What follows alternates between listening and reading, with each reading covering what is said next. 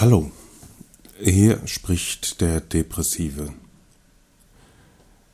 Ich möchte diesen Podcast erstellen, um euch mal einen Eindruck zu vermitteln, wie es eigentlich ist, als depressiver Mensch in dieser Welt zu leben.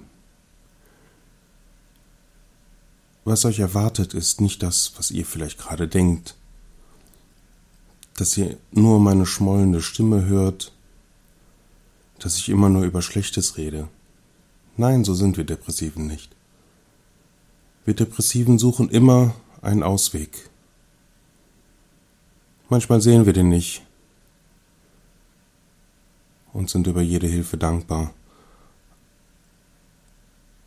Aber meistens so geht es mir zumindest, verliere ich meinen Humor nicht.